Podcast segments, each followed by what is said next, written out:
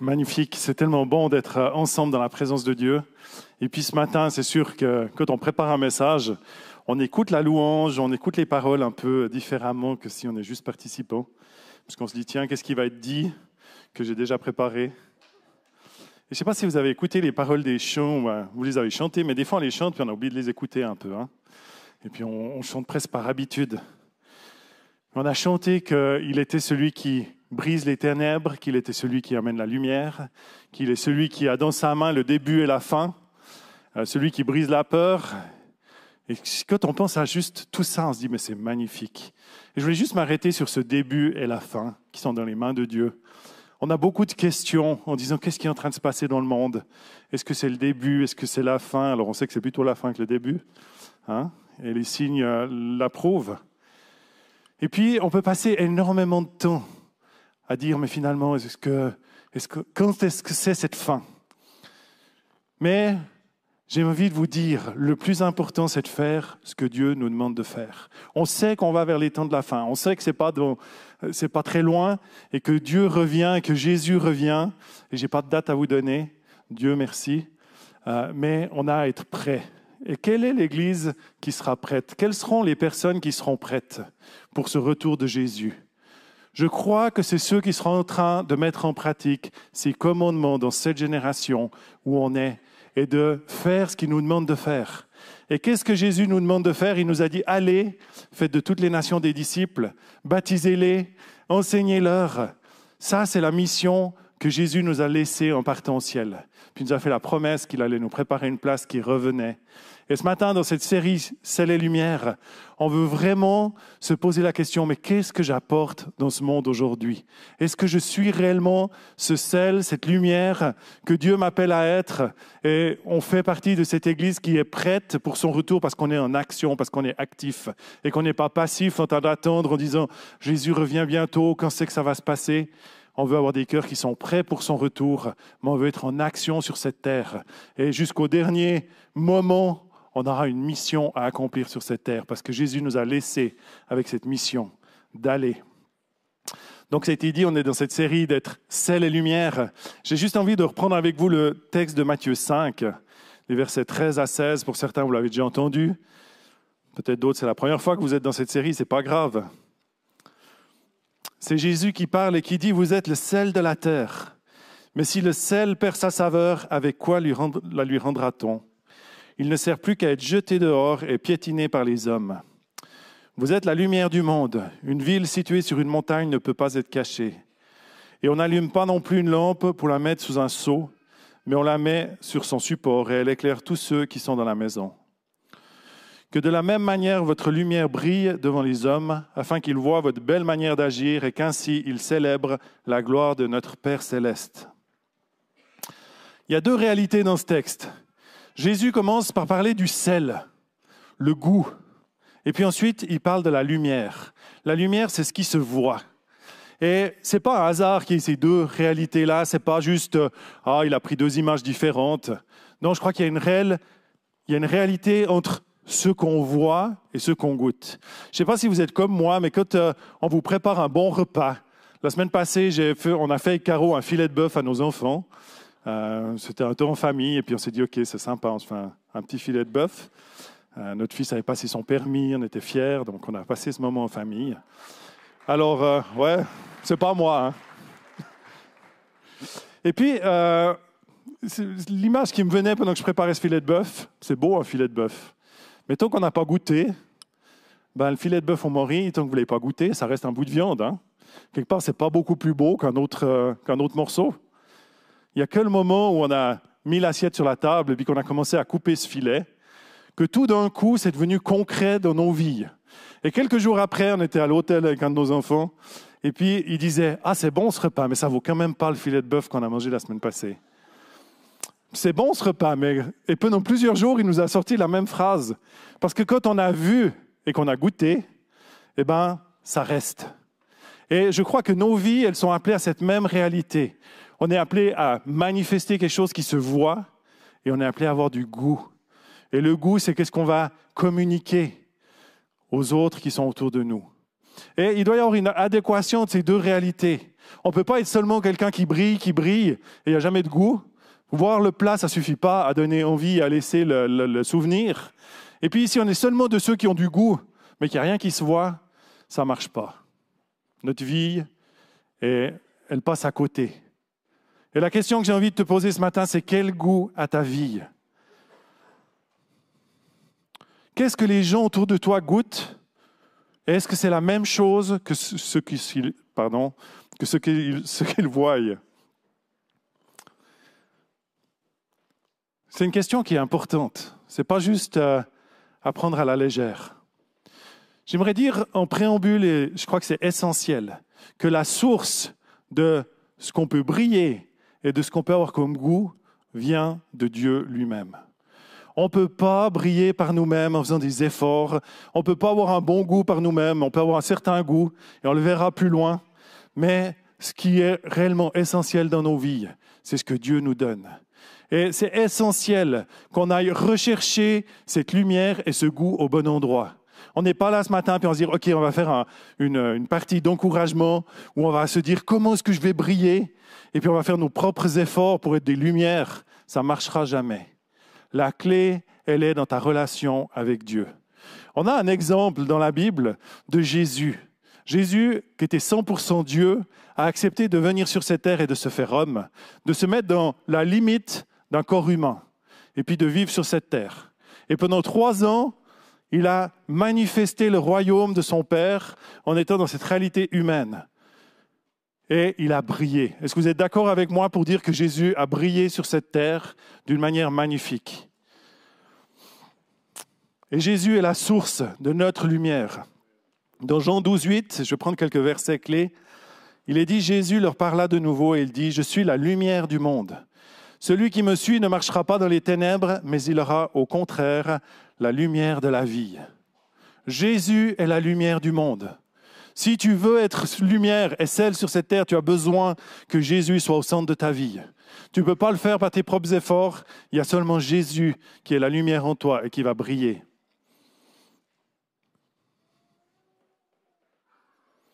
Mais Jésus, c'est pas juste arrêter à dire Je suis la lumière. Il a fait d'autres déclarations. Et j'aimerais prendre une autre déclaration de Jésus dans Jean 5, 19, où il est dit Jésus reprit donc la parole et leur dit en vérité, en vérité, je vous le dis, le Fils ne peut rien faire de lui-même, sinon ce qu'il voit le Père accomplir. Tout ce que le Père fait, le Fils aussi le fait pareillement. Donc Jésus qui vient dire, euh, qui a dit, je suis la lumière du monde, va dire, je peux rien faire par moi-même.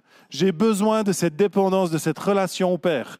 Je, je suis efficace, il aurait pu dire comme ça, quand le Père en moi est en train d'agir. C'est pas Jésus par ses propres forces qui fait les choses, mais il dépend de son Père, de cette relation avec son Père. Et quand on lit les évangiles, on voit que Jésus a pris du temps juste pour s'arrêter et pour être avec le Père. Et c'est compliqué des fois pour nous, hein, de prendre du temps pour s'arrêter. On prend du temps pour prier. Puis quand on est en prie, il faut qu'on soit vraiment actif, et puis qu'on prie et qu'on prie, et on fait savoir à Dieu tous nos sujets de prière. Mais s'arrêter, puis dire, OK, je prends du temps avec mon Père. Parce que ce que Jésus faisait, certainement qu'il faisait connaître à Dieu les réalités qui vivaient sur cette terre, mais au contraire, il prenait aussi du temps pour écouter ce que le Père lui disait. Et il savait d'avance ce qu'il allait faire sur cette terre, parce qu'il était en relation avec le Père. Et pour nous, Rachel, elle a lu dans Colossiens 1 ce matin pour démarrer ce culte. Ah, je vais aussi lire dans Colossiens 1. Elle n'a juste pas piqué mes versets, elle a commencé à partir du verset 15. Et moi, je vais lire 12 à 14. Merci Rachel. Vous auriez, pu lire ceux-là aussi, ils sont bien. Et vous exprimerez votre reconnaissance au Père qui nous a rendus capables de prendre part à l'héritage des saints dans la lumière. Il nous a délivrés de la puissance des ténèbres et nous a transportés dans le royaume de son Fils bien-aimé en qui nous sommes rachetés, pardonnés de nos péchés. Waouh! On doit rendre gloire au Père, qui nous a rendus capables de prendre part à l'héritage des saints dans la lumière. On a un héritage. En étant sauvés, on n'a pas juste été sauvés, on a été rachetés, on a été adoptés dans la famille du Père. Et on a part à cet héritage. Et quand on vit dans cette réalité d'être fils et fille, Vous savez, il y a deux réalités dans la parole de Dieu. Il y a celle d'être fils et fille, et il y a celle d'être serviteur. Et puis ces deux réalités, elles vont ensemble. Elles ne sont pas une ou l'autre. Je ne suis pas juste un serviteur qui n'a aucune relation avec le Père, et je ne suis pas juste un fils, une fille qui dit Ah, moi j'ai compris, je n'ai plus rien besoin de faire, je suis dans l'héritage. Il y a ces deux réalités. On est appelé à être des fils et des filles complètement adoptés, pas des mendiants dans la maison du Père. Et des fois, j'ai l'impression qu'on est un peu dans cette réalité-là. On a entendu qu'on était des fils et des filles, donc on est rentré dans la maison, et puis on est face à Dieu comme des mendiants. Puis on espère que Dieu va faire quelque chose pour nous. Et puis on lui demande, et puis on lui demande. Plutôt que d'être dans cette identité de fils et de filles qui savent qu'ils peuvent se tenir auprès du Père, qui peuvent être dans cette relation avec lui, qui vont comprendre ce qui est en train de, se vivre, ce qui est en train de se passer, et qui vont pouvoir l'amener sur cette terre. Et c'est à ça qu'on est appelé, avec des cœurs de serviteurs, d'être connectés au Père, parce qu'on a été rachetés, parce qu'on a été amenés dans cette réalité d'un royaume nouveau. Alors j'ai envie de te dire, si tu veux briller sur cette terre, passe du temps avec le Père. Puis c'est pas toujours de dire il faut faire plus, il faut faire plus, parce qu'on a un ennemi qui vient toujours pour nous accuser puis dire tu fais pas assez, tu fais pas assez. Mais juste vivre avec Dieu, juste faire des choix dans ta vie qui te permettent de mettre Dieu au centre. Peut-être qu'il y a certaines choses qu'il faut enlever. Il y a certaines de nos habitudes humaines que Dieu dit c'est le temps d'enlever parce que je prends de la place. C'est pas juste faire plus, des fois, c'est peut-être faire un peu moins, mais s'arrêter et prendre du temps avec Dieu. On a cet exemple dans, la parole de Dieu de Moïse. Moïse, il, va prendre un temps spécial avec Dieu. Il va monter sur la montagne. Il va demander à Dieu de lui manifester sa gloire. Puis Dieu dit, je vais te montrer ma bonté. Puis et Moïse, il vit ce temps magnifique avec Dieu. Jusque-là, tout paraît assez normal. Et puis, il redescend. Quand il redescend de la montagne, le peuple le regarde et dit, mais il y a un truc qui est bizarre avec Moïse. Il brille. Waouh Est-ce que les gens voient nos vies qui brillent? Alors, ce n'est pas juste de dire, bah, maintenant on aura une aura autour de nos têtes, et puis on sera des gens extrêmement spirituels. Mais qu'est-ce que les gens ressentent quand on, quand on, est avec eux? Vous savez, moi j'aime euh, entendre ces témoignages de gens qui disent, tu as une énergie spéciale. Aujourd'hui, on parle d'énergie, alors c'est le mot à la mode. Les gens disent, bah, il y a de l'énergie. Alors toi, tu as une énergie spéciale. Ben oui, moi j'ai l'énergie de Christ en moi et elle brille. Et c'est ce qu'ils sont capables de dire avec leur langage du moment. Est-ce que c'est un problème? Non. Juste, ils sentent ce qui est en train de se passer. Ils sentent ce qu'on vit. Et les gens ressentent si on est connecté au Père. Donc ça, c'est la première clé. Si tu veux briller, reste connecté. Essaye pas de le faire par tes propres forces. Seulement connecté au Père, une pleine relation avec lui. Prends du temps pour parler avec, prends du temps pour l'écouter. Hein, un dialogue, c'est jamais que dans un sens.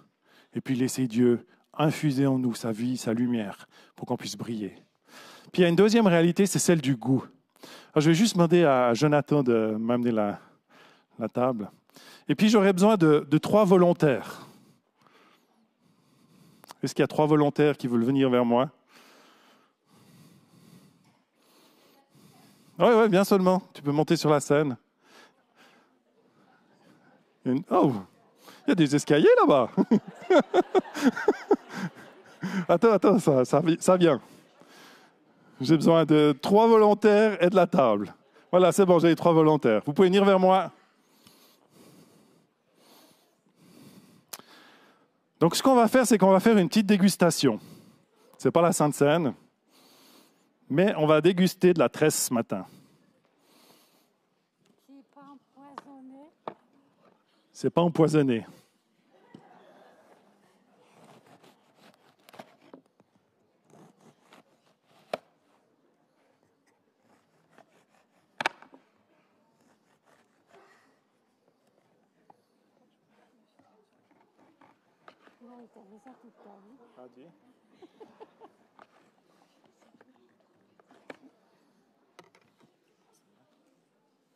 Alors vous pouvez venir là, vers la table, et puis vous pouvez prendre chacun une tranche de tresse.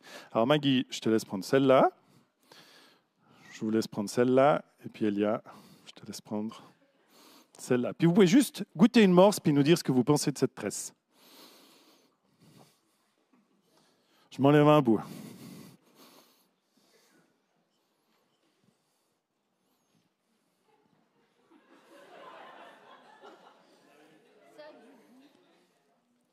Pas beaucoup de goût, moi, je trouve.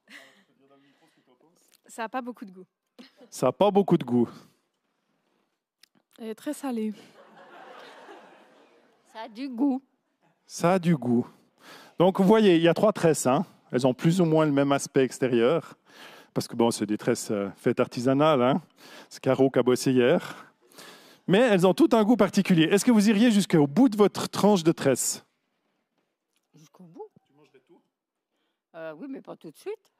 Non, mais toute la tranche que tu as dans les mains. Ah, ben oui. Oui, oui. Moi, oui, parce que j'aime le sel. oui, mais j'aurais pas forcément un grand plaisir, mais oui, oui. Bon, bah, je ne suis pas tombé sur la, bonne troisième personne parce que le but c'était que c'est trop salé. Euh, elle n'en veuille pas, mais elle aime le sel. Alors, euh, si vous voulez déguster les tresses après, vous pouvez, hein, euh, c'est pas interdit, mais voilà. Donc, vous n'êtes pas obligé de finir, hein, c'est pas ça le, but. Vous pouvez poser sans autre vos bouts de, de tresses. Si vous voulez les manger, vous pouvez. Et puis, il faudrait juste me passer la bouteille d'eau.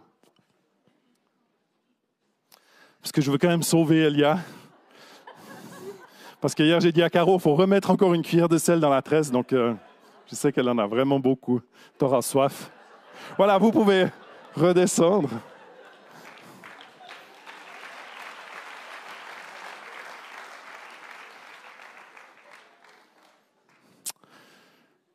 J'ai envie de vous dire que nos vies peuvent être comme ces trois tresses. Sans goût, trop de goût ou un bon goût. Et moi, la tresse que j'aime, c'est celle qui a un bon goût. Quand il n'y a pas de sel, franchement, euh, vous mangez deux, trois morceaux, puis vous dites, mais. Et pourtant, on ne sent pas le sel. Hein. Quand on mange de la tresse, euh, si vous mangez celle du milieu, là, euh, vous n'allez pas sentir le sel. C'est pas ça. Le sel, ça fait relever le goût qui est là. Trop de sel, bon, ben, Elia était courageuse, mais moi, je ne mange pas une tranche complète. Hein. Avec du vin blanc. Comment c'est dans ta vie? On a des exemples dans la parole de Dieu de trop de sel, pas assez de sel et un bon sel. On a beaucoup d'exemples dans les évangiles, dans le livre des actes, d'une vie qui est bien salée. Et heureusement, parce qu'on n'apprend pas par le mauvais exemple, on apprend par des exemples qui sont positifs. Mais on a aussi un ou deux exemples où les disciples, et surtout les disciples, ont mis un peu trop de sel dans leur discours. Le premier exemple que j'aimerais prendre, c'est Pierre. Bon, j'ai pas mal d'exemples avec Pierre, parce que Pierre, c'est celui qui osait. Il faisait partie de ceux qui auraient couru devant pour venir manger la tresse, Pierre. Hein. Donc, euh, on a beaucoup de modèles de Pierre dans la Bible. Et je crois que c'est bon. Dans Matthieu 16, on a ce, texte où Jésus demande à ses disciples, qui, les gens disent-ils que je suis? Et puis ils répondent. Et puis ensuite, Jésus dit, mais et vous? Qui est-ce que vous dites que je suis? Puis Pierre, il répond et dit, tu es le Fils de Dieu. Et là, Jésus va faire cette déclaration sur Pierre qu'il a reçu une révélation. Il dit, c'est pas toi qui as reçu cette révélation, c'est le Père qui t'a fait connaître. Donc Pierre est connecté au Père dans, ce texte. Il reçoit la révélation du Père et il répond selon la révélation du Père. Et ça a un bon goût, ça sonne juste. Puis quelques versets plus loin, le même Pierre commence à parler avec Jésus et Jésus lui parle de sa fin qui est proche, du fait qu'il va aller à la croix. Et Pierre lui dit, non, ça n'arrivera pas. Ça ne se passera pas comme ça. Puis on connaît la réponse de Jésus qui dit Pierre, à Pierre, arrière de moi, Satan. Oh, mais quelle horreur. On serait outré à la place de Pierre si on entendait quelqu'un nous dire ça. Quel était le problème? Dans la première partie, Pierre était connecté au Père. Il a reçu une révélation du Père. Mais dans la deuxième partie, Pierre, il s'est laissé emporter dans le fait de dire, c'est bon, cette fois j'ai la révélation du Père, je vais aller jusqu'au bout. Et puis, il a oublié qu'il devait dépendre du Père. Puis il a répondu par lui-même, par ses propres capacités, plutôt que d'écouter ce que le Père était en train de dire. Et il a mis un peu trop de sel dans l'histoire. On a une autre histoire dans Jean 9, où les disciples ont mis un peu trop de sel. Puis je pense qu'elle est assez parlante pour nous. Ils sont avec Jésus et puis ils arrivent dans un endroit où il y a un aveugle de naissance. Et puis la question des disciples à ce moment-là, c'est de dire, qui c'est qui est responsable de sa maladie? Est-ce que c'est ses péchés ou les péchés de, son, ses parents qui l'ont rendu comme ça? Alors bon, je trouve que la question des, disciples est un peu euh, bizarre parce que aveugle, il est aveugle de naissance. Donc je ne vois pas trop comment ses péchés à lui ont pu le rendre aveugle. Si à la naissance, il était déjà aveugle, mais bon, il pose cette question. Et puis Jésus répond complètement ailleurs, en disant, mais ce n'est pas une question de péché, c'est une question de rendre la gloire à Dieu pour la guérison qui va venir. Et combien de fois on est un peu comme ça? On est là, puis on est, on est motivé par, pour comprendre. C'est quoi la raison? Et quitte à mettre un peu d'accusation, parce que finalement, ce que les disciples ont fait, ça partait d'une bonne, bonne cause, ils voulaient comprendre. Mais ça, ça, ça définit quand même qui c'est qui est responsable, qui c'est qui a tort, qui c'est qui a fait l'erreur pour que ça arrive? Et puis, c'est trop de sel, c'est pas bon. Parce que ce n'est pas ça que, que Jésus voulait amener, mais ce que Jésus voulait amener, c'est la guérison qui rendait cet homme libre et puis qui manifestait la gloire de Dieu. Puis on a une autre histoire, c'est toujours Pierre où il a manqué de sel. C'est au moment où Jésus était en procès. Et puis les gens ont reconnu Pierre. Ils ont reconnu qu'il était un de ceux qui étaient avec, avec Jésus, qui avait la lumière. Puis, Jésus, puis Pierre, à ce moment-là, il a dit, non, non, non, non, je ne le connais pas. Et il s'est caché. Et à ce moment-là, sa vie a manqué de sel. On ne sait pas ce qui serait passé si Pierre avait dit, oui, je suis l'un des leurs. Est-ce que c'est vraiment, ben voilà, peut-être que Pierre aurait été euh, amené avec Jésus dans ce, procès, mais peut-être que Pierre aurait été une lumière dans ce moment-là. Et on n'est pas là pour faire le, procès de Pierre, hein, parce que bien des fois, on est un peu comme Pierre, si on veut de vrai. Nos vies, elles manquent de sel. Les gens reconnaissent, ils voient quelque chose. Ils ont vu Pierre, mais ils n'ont pas goûté, parce que Pierre s'est caché. Alors on va continuer avec Pierre avec le assez de sel. J'aime cette histoire de Pierre et Jean qui montent au temple au tout début du livre des Actes. Ils viennent de recevoir le baptême du Saint-Esprit. Ils sont remplis de zèle. Puis un homme là qui est boiteux puis qui fait l'aumône. Et la seule chose qu'il veut, c'est de l'argent ou de l'or. Et Pierre va lui dire, on n'a ni l'argent ni or, mais ce qu'on a, on te le donne. Au nom de Jésus, lève-toi et marche. Et à ce moment-là, cet homme s'est levé, il été guéri et libéré. Et ça, c'est une vie remplie de sel, dépendante de Dieu, à l'écoute de ce que Dieu est en train de faire et qui libère la vie et la puissance de Dieu là où on est, d'une manière simple.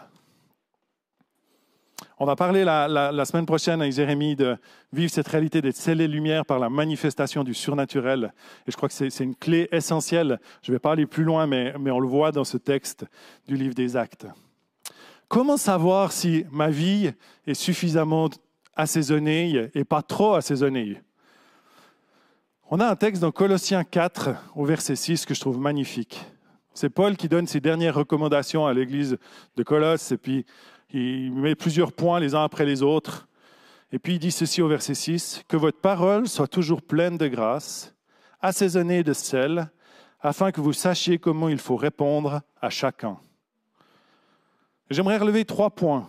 Le premier, c'est la parole pleine de grâce. Est-ce que quand tu parles avec quelqu'un, ta parole est pleine de grâce Ou bien est-ce que tu es là pour faire le procès et puis un petit jugement de la personne qui est en face de toi? On va regarder à Jésus une fois de plus. Jésus, dans Jean 8, 1 et 11, se trouve confronté à une demande des pharisiens par rapport à une femme adultère. Et puis, il l'amène devant Jésus, cette femme, et ça ne devait pas être un moment très doux, hein. et puis ils se mettent autour et ils disent, la loi nous exige de lapider de telle personne, qu'est-ce que toi tu ferais? Puis Jésus, il savait, il connaissait la loi, hein, je veux dire, il n'était pas, donc il n'était pas ignorant.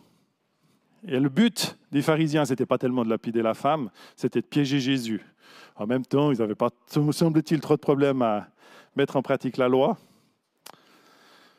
Et puis Jésus va leur répondre d'une manière, à mon avis, avec une dimension de grâce à ces pharisiens en disant, mais celui qui a jamais péché au milieu de vous lance la première pierre.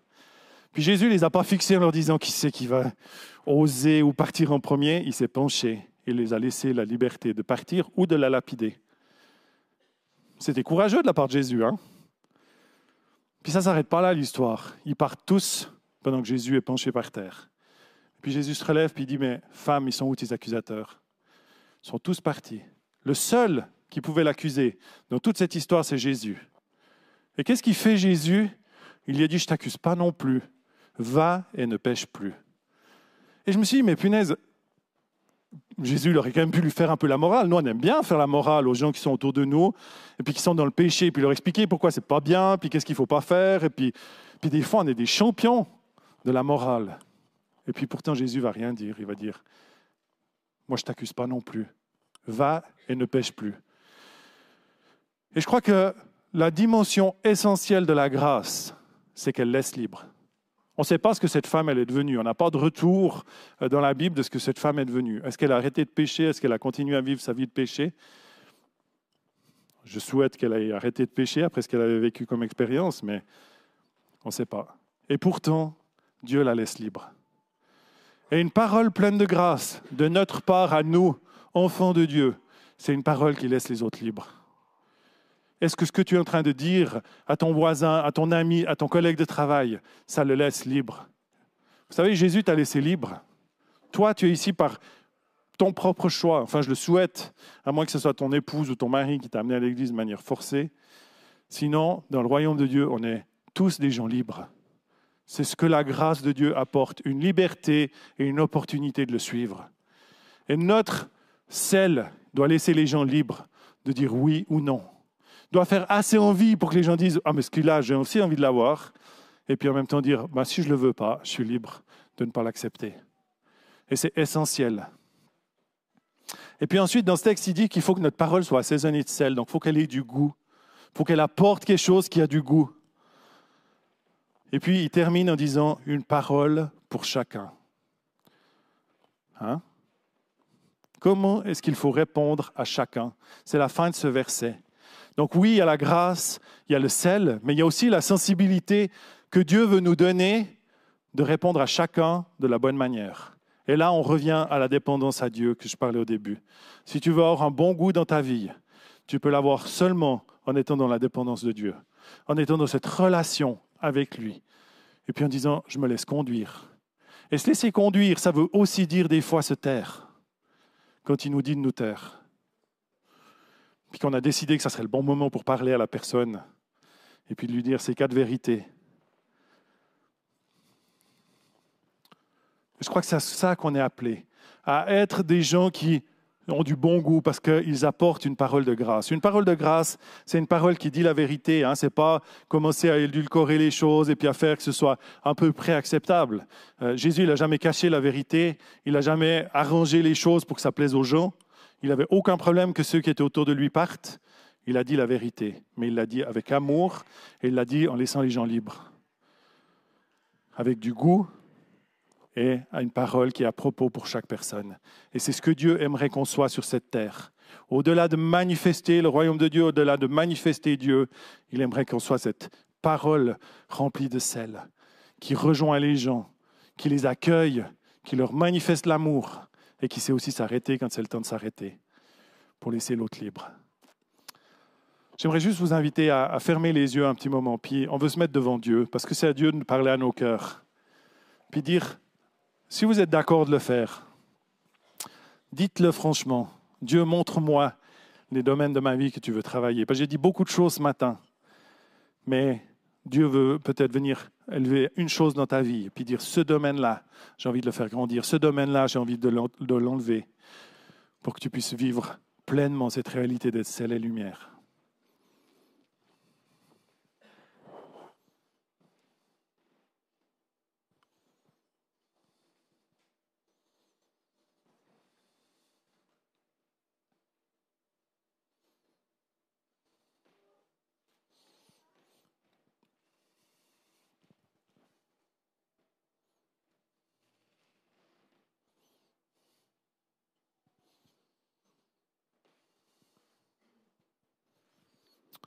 Alléluia. Seigneur, on veut se tenir devant toi ce matin. Et on veut juste te dire déjà merci d'avoir, de nous faire confiance, de pouvoir être ces porteurs de lumière, ces porteurs de goût sur cette terre. Seigneur, tu nous as choisis, tu nous as voulu, Seigneur, et tu nous as donné cette mission en nous faisant confiance. Et Seigneur, on veut aussi se laisser travailler par toi, Seigneur, pour pouvoir être cette lumière qui brille, pour pouvoir être ce sel qui donne du goût et du bon goût et de manière dosée selon ta volonté.